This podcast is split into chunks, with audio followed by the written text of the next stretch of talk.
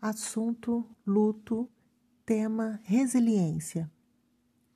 Para a psicologia, a resiliência significa voltar ao estado anterior, ou seja, a capacidade que alguém tem de se deformar por inteiro perante uma dor ou uma perda, por exemplo, para então conseguir voltar ao seu estado inicial, a se refazer, a se reconstruir.